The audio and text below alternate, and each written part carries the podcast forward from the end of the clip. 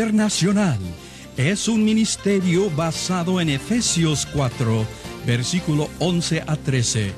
Y Jesús mismo constituyó a unos apóstoles, a otros profetas, a otros evangelistas y a otros pastores y maestros, a fin de perfeccionar a los santos para la obra del ministerio, para la edificación del cuerpo de Cristo, hasta que todos lleguemos a la unidad de la fe y del conocimiento del Hijo de Dios, a un varón perfecto, a la medida de la estatura de la plenitud de Cristo. Para más información de cómo tú puedes ser parte de vida, puedes contactarnos en la siguiente dirección.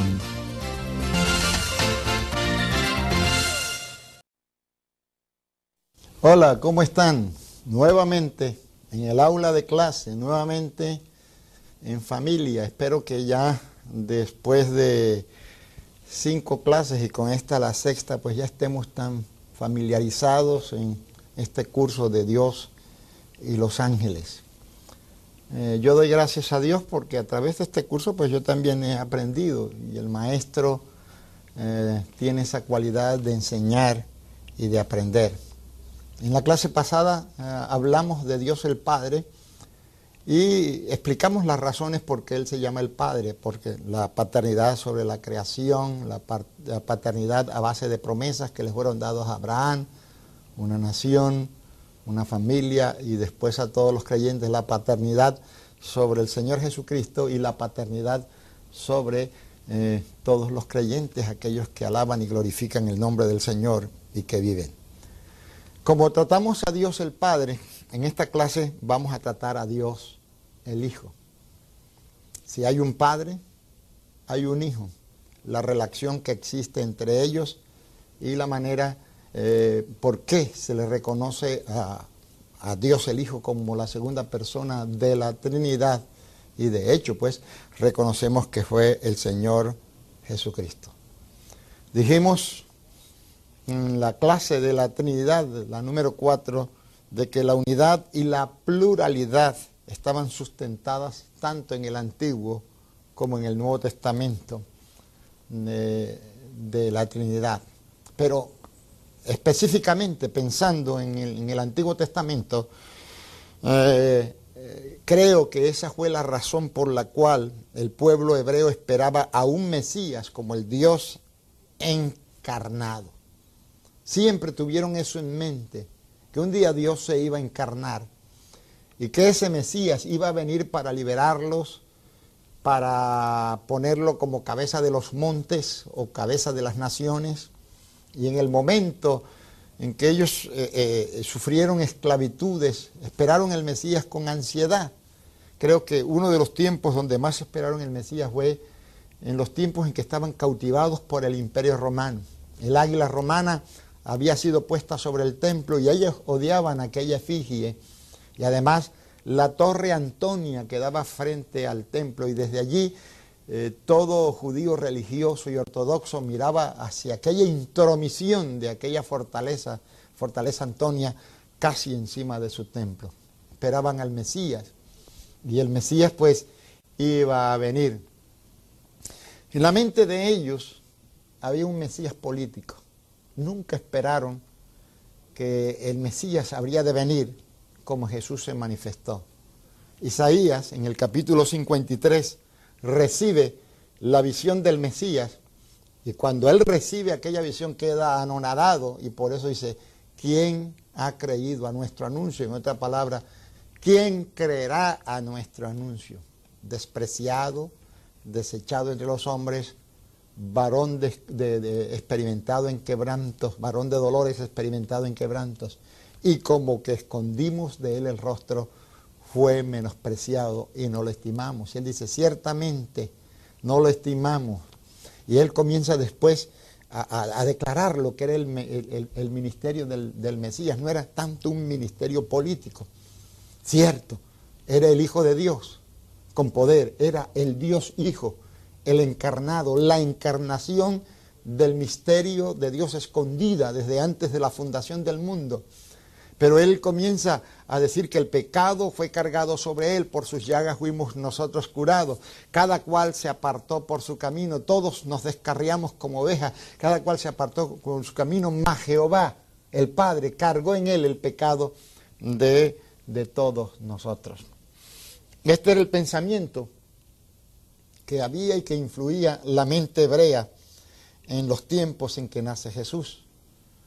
Por eso el Bautista, a pesar de que tuvo una revelación de quién iba a ser el Mesías, que era el precursor de, para preparar el camino del Señor, él cuando va ante Herodes y lo denuncia por tener la mujer de su hermano, va ante el tetrarca y lo denuncia por tener la mujer de su hermano y es puesto preso, quizás él tenía una, la misma visión que tenía el pueblo hebreo. Bueno, este va a armar ejércitos, aunque su ministerio va a ser espiritual, también va a ser un ministerio donde va a derrotar el imperio romano, donde eh, va a poner a Israel por cabeza de todas las naciones. Y estando preso, parece que tuvo una crisis de fe. Yo no, ve, no le resto espiritualidad a, a el Bautista, por la crisis de fe que tuvo. Porque estando en, la cárcel, viendo que Jesús no armaba ejércitos y no tomaba una posición política, le mandó a hacer una pregunta. No olviden que en los tiempos de Jesús había un partido llamado los celotes, que eran nacionalistas, guerrilleros, gente que no quería el imperio romano por nada, y muchos brotes se habían levantado y había sido aplastado por por el, por el imperio romano. Aún se cree que entre los discípulos de Jesús habían dos celotes y se cree que Judas era uno de los celotes y otro más que estaban allí porque vieron en Jesús la figura que su partido de celotes necesitaba o el líder que ellos necesitaban. Imagínense qué líder podía mantener ejércitos multiplicando los peces y los panes. No necesitaba de mucho dinero para mantener un ejército. El inmenso poder, la popularidad del pueblo, el pueblo lo seguía. Entonces ellos pensaron que ese era el líder ideal y se cree que por esa razón fue que Judas lo vendió para obligarlo al verse confrontado con la muerte a tomar esa posición de líder belicoso y guiar hacia la victoria a Israel. Pero el Bautista me llama la atención que el Bautista le manda a preguntar a Jesús, ¿eres tú el que había de venir o esperaremos a otro? Una crisis de fe. Y Jesús llamó a sus discípulos y dice que delante de los discípulos de Juan sanó enfermos, hizo milagros y le dijo, vayan y díganle a Juan que los ciegos ven, los, los sordos oyen, los paralíticos caminan y a los pobres les es anunciado el Evangelio del Reino. Hasta allí todo está bien, pero me llamó la atención la frase que sigue. Y bienaventurado, feliz el que no haya tropiezo en mí. Este era el mensaje, Juan, estás tropezando. Aunque me esperan con una concepción diferente, yo soy Dios el Hijo. Tomo la encarnación para poner mi vida en rescate por muchos. Así que no hay estropiezo, no tropieces. Y yo creo que el Bautista murió contento de saber que había sido el precursor del Hijo de Dios y creo que no murió con, este, con aquella duda. Este es el ser que vamos a estudiar en esta clase, a Jesús, el Hijo de Dios. No solamente el Hijo de Dios, el Dios Hijo, la segunda persona de la Trinidad, en que reside corporalmente toda la plenitud de la deidad, como dijo Pablo, y en él estamos completos. Vamos a ver seis partes. Primero vamos a, primero, vamos a ver su preexistencia. Lo primero que vamos a ver es su preexistencia. O sea, la existencia antes de nacer. Lo segundo, vamos a ver su deidad afirmada. Lo tercero, vamos a ver sus atributos. Así como estudiamos los atributos de Dios, tenemos que estudiar los atributos del Hijo para comprobar que Él es Dios. Cuarto, vamos a estudiar sus obras que prueban, que lo prueban a Él como, como Dios. Quinto, vamos a ver su cuádruple oficio. Y sexto, ahí vamos a terminar, vamos a ver su intromisión al mundo. Me gusta terminar allí porque quizás en la próxima hora vamos a tocar un poco la encarnación de Jesucristo y por qué, por qué Él se introdujo al mundo. A mí me gusta como, eh, Juan lo describe y dice, y, y, y aquel, aquel verbo se hizo carne y vimos su gloria como gloria del unigénito Hijo de Dios.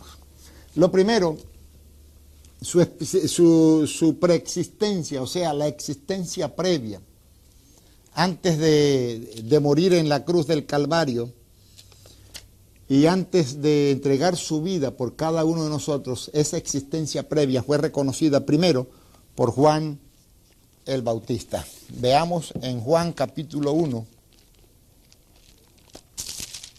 Juan, Juan capítulo 1, versículos 15 y 36. Dice así, Juan dio testimonio de él y clamó diciendo, este es de quien yo decía, el que viene después de mí es antes de mí, porque era primero que yo. Porque de su plenitud tomamos todos y gracia sobre gracia. Pues la ley por medio de Moisés fue dada, pero la gracia y la verdad vinieron por medio de Jesucristo. Ahora, dice, dice el bautista que era primero que él y que era antes que él. Veamos el versículo 36. Y mirando a Jesús que andaba por allí, dijo, he aquí el Cordero de Dios. Y cuando lo identifica como Cordero, yo no sé por qué no lo pudo reconocer más tarde como, como Jesús hizo. Dice que, eh, este, y, y, por qué tuvo aquella crisis de fe? Porque al señalarlo como Cordero, no estaba señalando como su muerte. Algún día Jesús iba a ocupar el lugar del Cordero Pascual e iba a morir, por lo cual moría un Cordero Pascual. Todo Cordero Pascual moría por los pecados y por la sanidad del pueblo. Aún cuando se establece la Pascua en la salida de Egipto, toman un cordero sin mancha y sin defecto. La sangre es untada en los dinteles y en las puertas de las casas de aquellos que no deseaban que el primogénito muriera. Y dice que de pie, con sus mochilas al hombro, con todo al hombro, eh, como, como si fueran de viaje, dice que comieron la carne con hierbas amargas y esa carne fue para sanidad y que por lo tanto no hubo enfermos en sus tribus. Si bien es cierto que Juan el Bautista, y es importante el testimonio de Juan el Bautista para reconocer a Jesús como Dios el Hijo y su preexistencia antes eh, de la fundación del mundo y antes de que el Bautista existiese, también Cristo mismo lo declara cuando eh, en Juan capítulo 6, Juan capítulo 6, versículo 35, dice de esta manera, yo soy el pan de vida. Dice, yo soy el pan de vida. Ahora el 31, eh, el 31 dice, Nuestros padres comieron el maná en el desierto, como está escrito, pan del cielo les dio a comer. Y en el 35 dice, yo soy el pan de vida, el que viene a mí nunca tendrá hambre y el que en mí cree no tendrá sed jamás. Ese es, y en el 33 dice, porque el pan de vida es aquel que descendió del cielo y da vida al mundo. O sea que Dios, eh, eh, eh, Cristo descendió del cielo y se reconoce como el pan de vida. En el 38 dice, porque he descendido del cielo no para hacer mi voluntad, sino, sino la voluntad del que me envió. Versículo 41. Murmuraban entonces de él los judíos porque había dicho, yo soy el pan que descendió del cielo. 51, otra vez, este es el pan que desciende del cielo. 58, este es el pan que descendió del cielo. 62, pues que si vieres al Hijo del Hombre subir, ¿a dónde estaba primero? Aquí hay siete declaraciones de Jesús, de su preexistencia, de que Él existía, que había descendido del cielo, que estaba en el cielo, que vivía en el cielo. Y que Él, en el versículo 62, dice que Él algún día se iba a ir a donde estaba primero. Y Él estaba consciente de todas estas cosas. Ahora, esas declaraciones de Jesús tuvieron que armar un alboroto grande en medio de un pueblo religioso, porque Él condenaba eh, el fariseísmo. Él condenaba cierta observancia de la ley, ley que era inmisericordia con los hombres y que algunos líderes religiosos la habían puesto encima del pueblo cuando ellos no, no podían cargar ni una sola carga. En Juan 8:58, nuevamente vemos esta afirmación que dice, eh, Jesús les dijo, de cierto, de cierto os digo, antes que Abraham fuese, yo soy. No era, yo soy. Otra vez, eh, volvemos al eterno presente de Dios. Yo soy el que soy, Jesucristo es el mismo ayer, hoy y por los siglos. Él no dijo yo era, Abraham fue. Los que existieron antes de Abraham eran, pero él dice, antes que Abraham fuera, yo, yo soy, yo preexisto, yo soy eterno y con ello estaba declarando su preexistencia.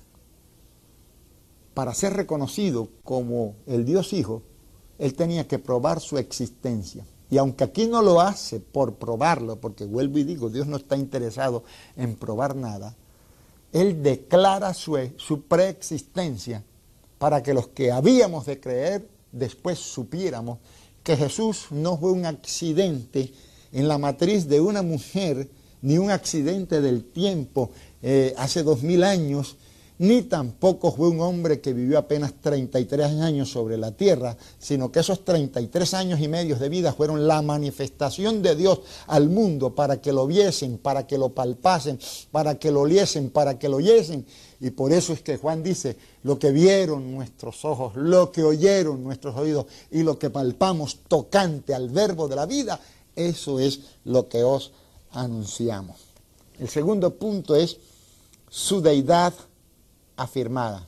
Primero, la afirma Cristo. Juan 4, 14, 9. Juan 14, 9 eh, eh, dice la palabra. Y fíjense que esto de la deidad y de la preexistencia y del Dios Hijo es el evangelista Juan el que más habla de esto, al, al tratar de mostrarnos que Dios, que Cristo era el Dios Hijo así como era el Hijo de Dios, también era Dios Hijo, que tenía la misma sustancia, que tenía la misma, eh, eh, el mismo poder, los mismos derechos, pero que voluntariamente se colocaba en la segunda persona de la Trinidad para que el Padre fuese sobre todas las cosas. Mateo 14, 9 dice, eh, Felipe le dijo, muéstranos al Padre y nos basta. Jesús le dijo, tanto hace tiempo que estoy con vosotros y no me has conocido, Felipe, el que me ha visto a mí, ha visto al Padre. ¿Cómo pues tú dices, muéstranos al Padre? Y más adelante dijo, el Padre y yo, una sola cosa somos. Volvemos ahí los unitarios toman este pasaje para decir que Jesús era el Padre, pero lo que Jesús quiso decir, la misma sustancia, la misma autoridad. Yo he sido traído al mundo para revelar al Padre. Miren, esto es claro. Quien tiene, quien tiene al Espíritu Santo, tiene a Cristo. porque el Espíritu Santo revela a Cristo. Y quien tiene a Cristo tiene el Padre, porque Él dijo, yo estoy en el Padre y el Padre está en mí. Somos una sola manera. Bástate con mirarme a mí y verás al Padre. Yo soy la manifestación de Dios en este momento y soy el representante de mi Padre y de su Espíritu, porque soy una sola cosa con el Padre. Gloria a Dios. Mateo 11, 27. Mateo 11, 27. Y así dice la palabra del Señor. Todas las cosas me fueron entregadas por mi Padre, y nadie conoce al Hijo sino el Padre, ni al Padre conoce alguno sino el Hijo, y aquel a quien el Hijo lo quiera ah, revelar. Tremendo. Ahí está hablando de su deidad. Eh, veamos Juan 5, 23 y 25. Juan 5, 23 y 25, y la palabra dice así, para que todos honren al Hijo como honran al Padre, y no, y el que no honra al Hijo, no honra al Padre que le envió. Versículo 25. De cierto os digo, viene la hora y ahora es cuando los muertos oirán la voz del Hijo de Dios y los que la oyeren vivirán. Eso, eh, e, eso, eso habla de su deidad. Y miremos el 26 que dice, porque como el Padre tiene vida en sí mismo, así también ha dado al Hijo el tener vida en sí mismo. Cristo probando su deidad. Primera de Juan, capítulo 2, versículos 22 y 23.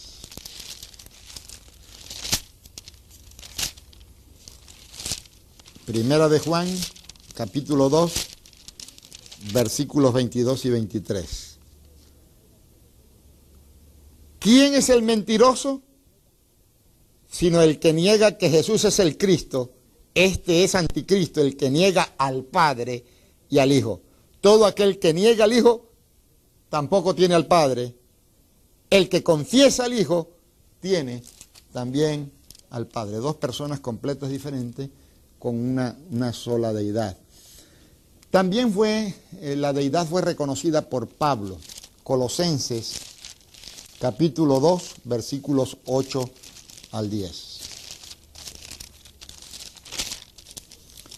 Dice así, mirad que nadie os engañe por medio de filosofías y huecas sutilezas, según la tradición de los hombres, conforme a los rudimentos del mundo o a la filosofía del mundo, y no según Cristo, porque en Él, ¿en quién? En Cristo, habita corporalmente toda la plenitud de la deidad y vosotros, o sea nosotros, estáis completos en Él, que es la cabeza de todo principado y potestad. Ahora, eh, para mí es importante que Pablo reconozca la, la deidad de Jesús y la afirme, porque a Pablo le fue encomendado el Evangelio de la Gracia. Y al serle encomendado el Evangelio de la Gracia, él se dedica a predicar a quien pagó el precio por nuestros pecados. Y no se hubiese logrado una redención total si el que lo hubiera hecho fuera un mero hombre o un ser creado, sino fue la misma divinidad que se hizo hombre, que habitó entre nosotros, que nos mostró su gloria, nos mostró su ejemplo, fue tentado en todo, pero que venció y que tomó su gloria y se sentó a la diestra del Padre y por derecho de ser redimidos por Él, nosotros también estamos sentados a Él. Eh, ahora, vamos a ver sus atributos. Es eterno. Eh, Isaías 9:6 dice, porque un niño nos es dado, hijo nos es nacido, y llamaráse su nombre Padre Eterno. No es el Padre Eterno, es Padre Eterno, por cuanto es Padre por generación de muchos aquellos que le reciben como Señor. Entonces, en Isaías, en la profecía, se reconoce que ese niño que iba a nacer, que no es otra cosa que el Mesías, que los judíos estaban esperando es eterno. Ahora, su inmutabilidad, Hebreos capítulo 1, Hebreos capítulo 1, estoy hablando ya de los atributos, la tercera parte del Señor Jesucristo, del versículo 10 al 12. Dice así, y tú, oh Señor, en el principio fundaste la tierra y los cielos son obras de tu mano. Esto está probando eh, la deidad. Ellos perecerán, pero esto es la inmutabilidad, mas tú permaneces y todos ellos envejecerán como una vestidura y como un vestido los envolverán y serán mudados, pero tú eres el mismo y tus años no acabarán jamás. Omnipotencia. Si Él es Dios, tiene que tener los mismos atributos de Dios. Ahora vamos a la omnipotencia. Apocalipsis, capítulo 1, versículo 8 y también el 18. 1 y el 17 y el 18. Dice así, yo soy el alfa y la omega, Cristo lo dice, principio y fin, dice el Señor, el que es y que era y que ha de venir. Y en el 17 y 18 dice, cuando le vi, caí como muerto a sus pies, y él puso su diestra sobre mí diciéndome, no temas, yo soy el primero y el último, y el que vive y estuve muerto, mas he aquí que vivo por los siglos de los siglos, pasarán los siglos y los siglos, y tengo las llaves de la muerte y del Hades. Para mí fue impactante encontrar estas eh, promesas y dejé volar un rato mi mente. Y creo que cuando Cristo murió, armaron la fiesta más grande en el infierno. El diablo mandó a llamar a todos los demonios de todo el rincón de la tierra, vengan a celebrar. Matamos al que decía que nos iba a quitar el imperio de la muerte. Lo matamos. Y cuando estaban en aquel tremendo bonche, aquella tremenda fiesta, como yo en mi tierra, en aquella tremenda pachanga, se oyeron unos golpes en la puerta. Y cuando se abrió, era Jesús. Y el diablo le dijo, tú estás muerto. Le digo, no, yo soy el que vivo por los siglos de los siglos. Yo soy todopoderoso. Mataste el cuerpo o el vehículo en el cual yo me manifesté al mundo, pero yo vivo por los siglos de los siglos. La muerte no me puede dominar y como la muerte no me puede dominar, yo vengo a quitarte las llaves de la muerte para que tú no mates más a nadie. Todo aquel que se coloque bajo mi protección y crea mi palabra, no mates más a nadie. Y te vengo a quitar también las llaves de este lugar del Hades para dárselas a aquellos que te encierren y no los molestes más. Para mí esa es prueba de esa inmensa omnipotencia que Dios tiene. Omnisciencia, Juan 6:64. Otro de los atributos es la omnisciencia y lo describe en Juan 6:64, donde dice, el Espíritu es el que da vida. La palabra para nada aprovecha. Las palabras, la carne para nada aprovecha. Las palabras que yo os he hablado son espíritu y son vida. Pero hay algunos de vosotros que no creen, porque Jesús sabía desde el principio quiénes son los que no creían y quién le había de entregar. Así que cuando vio a Judas venir a él sabía que le iba a entregar. Y cuando vio toda aquella multitud, muchos de los que le gritaron, Osana, Osana, bendito el que viene en el nombre de David, él sabía que muchos no le habían de recibir. Él lo sabía. También en el versículo, en el capítulo 21, 17, encontramos otra parte, 21 de 17, donde dice, y la tercera vez dijo, Simón, hijo de Jonás, ¿me amas? Pedro se entristeció de que le dijese la tercera vez, ¿me ama? Y le respondió, Señor, tú lo sabes todo. Yo creo que Pedro no se olvidó cuando le dijo, Señor, te seguiré hasta la muerte, y Cristo le dijo, antes que el gallo cante tres veces, me habrás negado. y cantó. Cuando el gallo cantó la tercera vez, Pedro salió a llorar amargamente. Cuando él lo llama, dice que le preguntó por tres veces, ¿me amas? Y primero le dijo, apacienta mis corderos, pastorea mis ovejas. Y le dijo, apacienta mis ovejas. Y le dice, para que Pedro se diera cuenta de que sí es cierto, que él sabía todo, le dijo, de cierto te digo que cuando eras más joven te ceñías e ibas donde querías, mas cuando ya seas viejo, extenderás tus manos y te ceñirá otro y te llevará a donde no quieras. Lo iban a llevar a Roma, a crucificarlo cabeza abajo, aunque él no quería.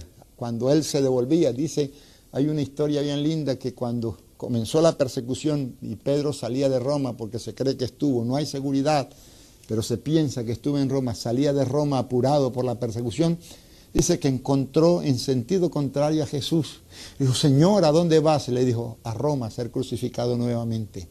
Y le pidió perdón al Señor, se devolvió a Roma y dice que no tuvo como digno ser crucificado como el Señor y pidió que le crucificaran cabeza abajo.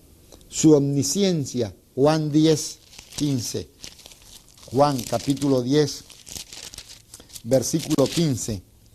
Y así dice, así como el Padre me conoce y yo conozco al Padre. Y yo conozco al Padre y pongo mi vida por las ovejas. Hablaba del conocimiento del Padre, del Padre lo conocía él y él sabía todas las cosas. Su omnipresencia, Juan 3:13. Este es un versículo que habla de la omnipresencia de Jesucristo y es bien claro. Dice, nadie subió al cielo sino el que descendió del cielo, el Hijo del Hombre que está en el cielo.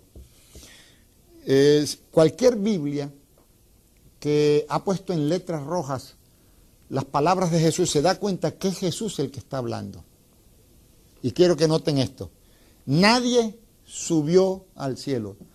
Aunque Cristo no había subido al cielo ya él dijo que él había subido, había descendido, porque había descendido, subió porque descendió.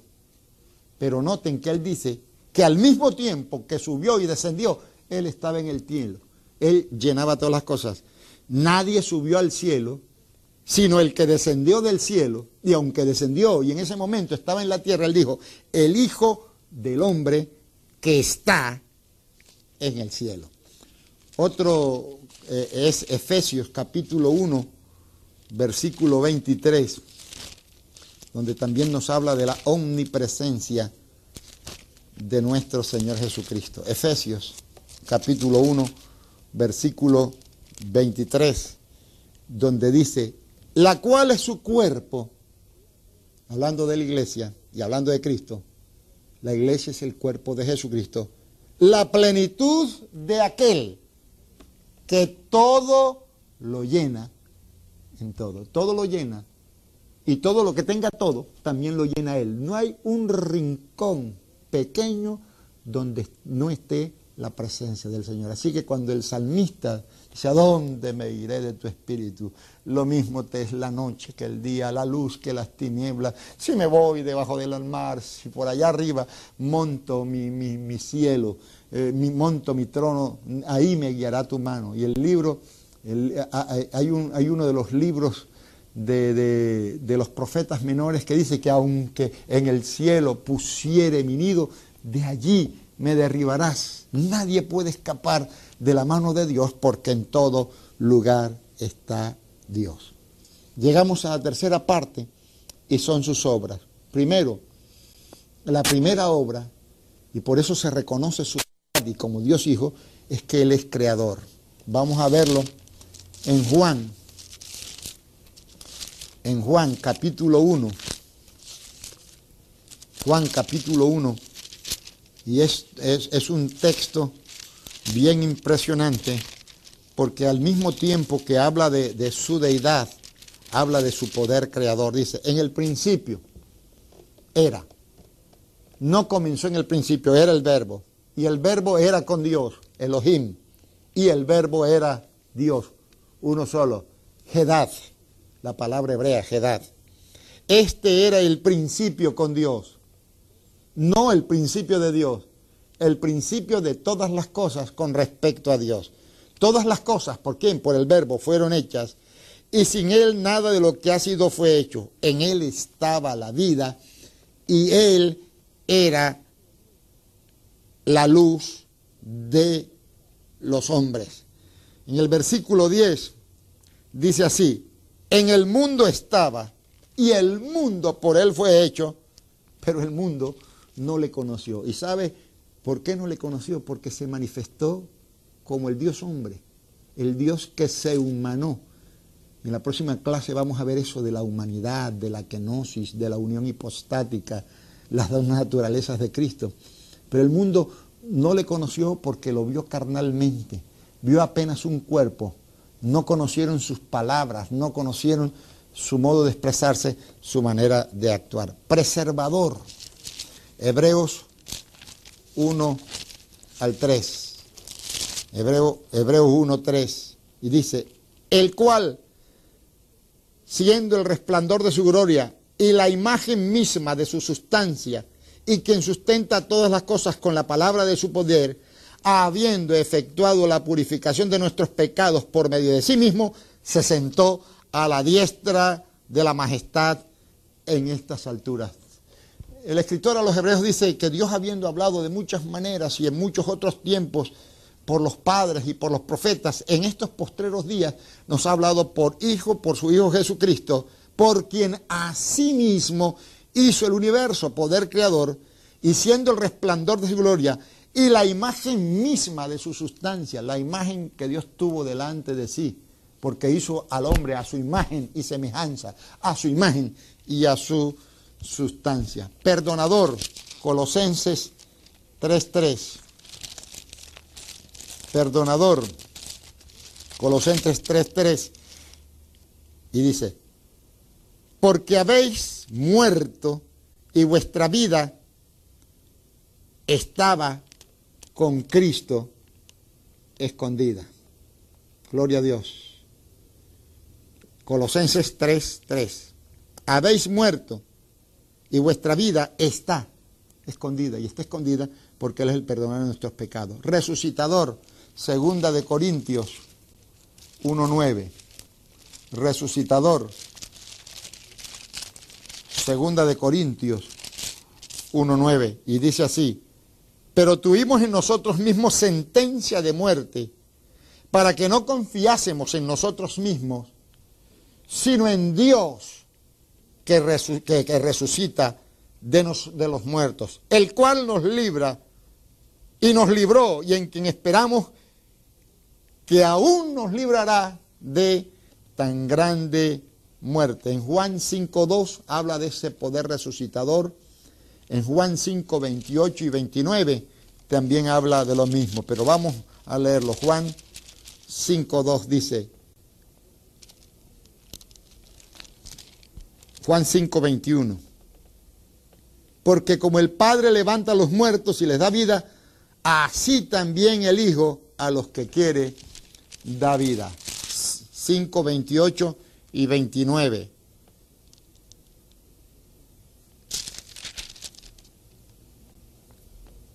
Juan 5, 28 y 29. No os maravilléis de esto, porque vendrá hora cuando todos los que están en los sepulcros oirán su voz, y los que hicieron lo bueno saldrán a resurrección de vida, más los que hicieron lo malo a resurrección de condenación. También es recompensador, segunda de Corintios 5:10. Y dice así la palabra, porque es necesario que todos nosotros comparezcamos ante el tribunal de Cristo para que cada uno reciba según lo que haya hecho mientras estaba en el cuerpo, sea bueno o sea malo. Esas son sus obras. Creador, preservador de la vida, perdonador de pecados, resucitador y recompensador por todo lo que hayamos hecho, sea, sea bueno o sea malo. Llegamos a la cuarta parte, donde su cuádruple oficio prueba que Él es el Dios Hijo. Dios eh, desde el tiempo antiguo se vino profetizando que el Mesías tendría un cuádruple oficio. Primero, sería profeta. Dios le dijo a Moisés, este, y Dios os levantará profeta en medio de vosotros, a él oiréis. Sin embargo, no le vinieron y por eso hasta el día de hoy Israel tiene el velo puesto que no puede ver en Jesucristo el Mesías. Sacerdote por cuanto ofreció un mejor sacrificio que todos los demás sacerdotes en su propio cuerpo. Rey porque él venció la muerte. Me llama la atención que cuando, cuando fue a ser crucificado lo coronaron. Una corona de ignominia la tomó por el ser humano dobló su rodilla y se hirió con las piedras del, o los guijarros del camino en sus rodillas para eh, doblar sus rodillas y que el hombre no lo doblara. Entonces conquistó, conquistó el cetro. Él tiene el reinado y juez, por cuanto juzgará al mundo con la palabra de su poder. Por último, para terminar, la sexta parte es su intromisión al mundo. ¿Cuál fue la razón por qué se introdujo al mundo? Ahora, notemos que fue engendrado y nacido por milagro. En Daniel habla de una piedra y cuando habla de las estatuas de los tiempos y de los imperios y de los reyes, dice que del cielo se desprendió una piedra no cortada por mano de hombre ni por voluntad de varón, e hirió a la estatua y la desmenuzó, y aquella piedra fue hecha un gran monte. En la concepción y en el nacimiento de Jesús no hubo obra humana. Se introdujo al mundo por un milagro porque era un Dios de milagro. También se introduce al mundo para llevar a cabo la muerte sustitutiva por todo ser humano. Cuando el hombre peca, Dios establece una ley. Y la ley es que sin derramamiento de sangre no se hace remisión de pecado, eso lo dice Pablo. Pero para tapar las vergüenzas de Adán y Eva, que estaban desnudos delante de Dios y se escondieron, dice que Dios les hizo túnica de pieles y los forró. Ahora, me llama la atención que en la religión el hombre siempre trata de hacerse túnicas de parra. Y la parra al fin como obra, al tercer día se marchita y se cae, se seca y se quiebra. Y si Dios hubiera permitido al hombre continuar en la religión, a cada rato el hombre hubiera tenido que estarse haciendo este, hojas de parra. Pero Dios, en una figura de la gracia y en una figura de la cobertura de Dios, de la muerte sustitutiva de Dios, Dios mata a un animal, señala que para tapar la vergüenza por tiempo permanente del hombre había que matar a alguien, alguien que tuviera vida, alguien que tuviera sangre. Por eso Pablo más tarde dice que sin derramamiento de sangre no se hace remisión de pecados. Se establecen la muerte de los machos cabrillos, de los corderos, señalando hacia el sacrificio perfecto. Aquel día de la Pascua se instaura por primera vez. Dios lo manda a celebrar de año en año para que nunca jamás se olviden de ello. Y viene en Jesús, Jesús nace y nace para tomar sangre y la sangre la tiene para derramarla por nosotros, para que nosotros podamos decir, la sangre de Jesucristo nos limpia de todo pecado. Segundo, la tercera cosa de su intromisión al mundo que prueba que Él es Dios Hijo, no solamente que fue engendrado por y nacido por milagro, que su muerte sustitutiva alcanzó a toda la raza humana, sino que se levantó de la tumba, suelto los dolores de la muerte, para ser garante de una mejor salvación. Termino con esto diciéndote, si Cristo no se hubiera levantado de la tumba, hubiese sido igual que los machos cabríos. Hasta su tiempo hubiera podido pagar el precio del pecado. Pero como Él fue a la eternidad, fue al lugar donde iban los condenados al infierno, y Él regresó de allá, resucitó, su resurrección es garante de que su salvación alcanza por todas y todas las edades. Dios te bendice y la próxima semana vamos a estudiar un poco más del Dios humanado o la próxima hora, semana, mes o año y prepárate porque vamos a ver cosas muy interesantes. Hasta pronto y la bendición de Dios sea sobre ti. Les habla su hermano y amigo Lee Short, fundador del Ministerio Vida Internacional. Nuestro deseo es el de capacitar obreros para la obra del Señor. Si necesitas más información acerca de más cursos y su costo, escríbenos a la dirección en la pantalla. Dios le bendiga.